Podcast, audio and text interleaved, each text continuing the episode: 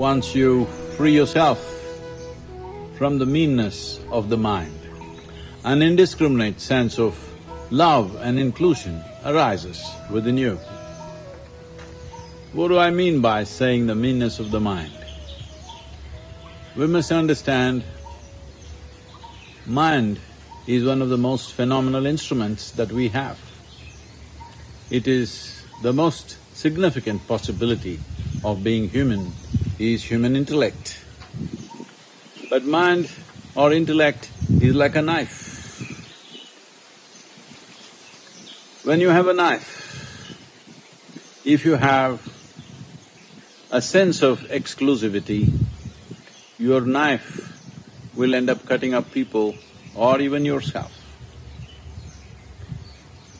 So, meanness happens because we do not know how to use the discriminatory power of our intellect. This discriminatory power of our intellect is the most important and vital thing for our survival and the progress of individual human being. But most human beings use the knife in ways that separates them from the rest of their existence. The discriminatory power of your intellect is not for separation, but for enhancement of individual possibilities so that there is a collective and inclusive well-being for all. If we are not conscious, then a sharp knife in our hand naturally becomes a damaging process. So, and it ends up being really mean. To be mean means you cause hurt either to somebody or to yourself. You're either mean to yourself or to someone else. If you just rise above this one thing, that your intellect is not used to cause pain and suffering to yourself or to anybody, if you just do this much, you will see a natural upsurge of love born out of a deep sense of inclusiveness will arise within you. What we call as inclusiveness is not something that you do. That's the way existence is. But because of the discriminatory mind, we have an individual existence. It's a great privilege that in this vast cosmos, where we are just a minuscule of a life, we have individual existence, that we have our own experiences. There is no greater privilege than this. And this individual existence is a consequence of the discriminatory nature of our intellect.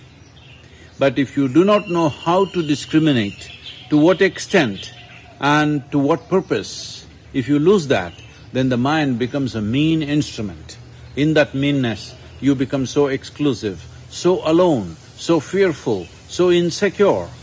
All these are consequences of not knowing how to use the phenomenal ability and capability to discriminate between what is you and what is not you, what is this and what is that. It is only because of this we are able to function, but at the same time, it becomes paralyzing for an individual human being if you use the power of discrimination in your intellect towards exclusivity.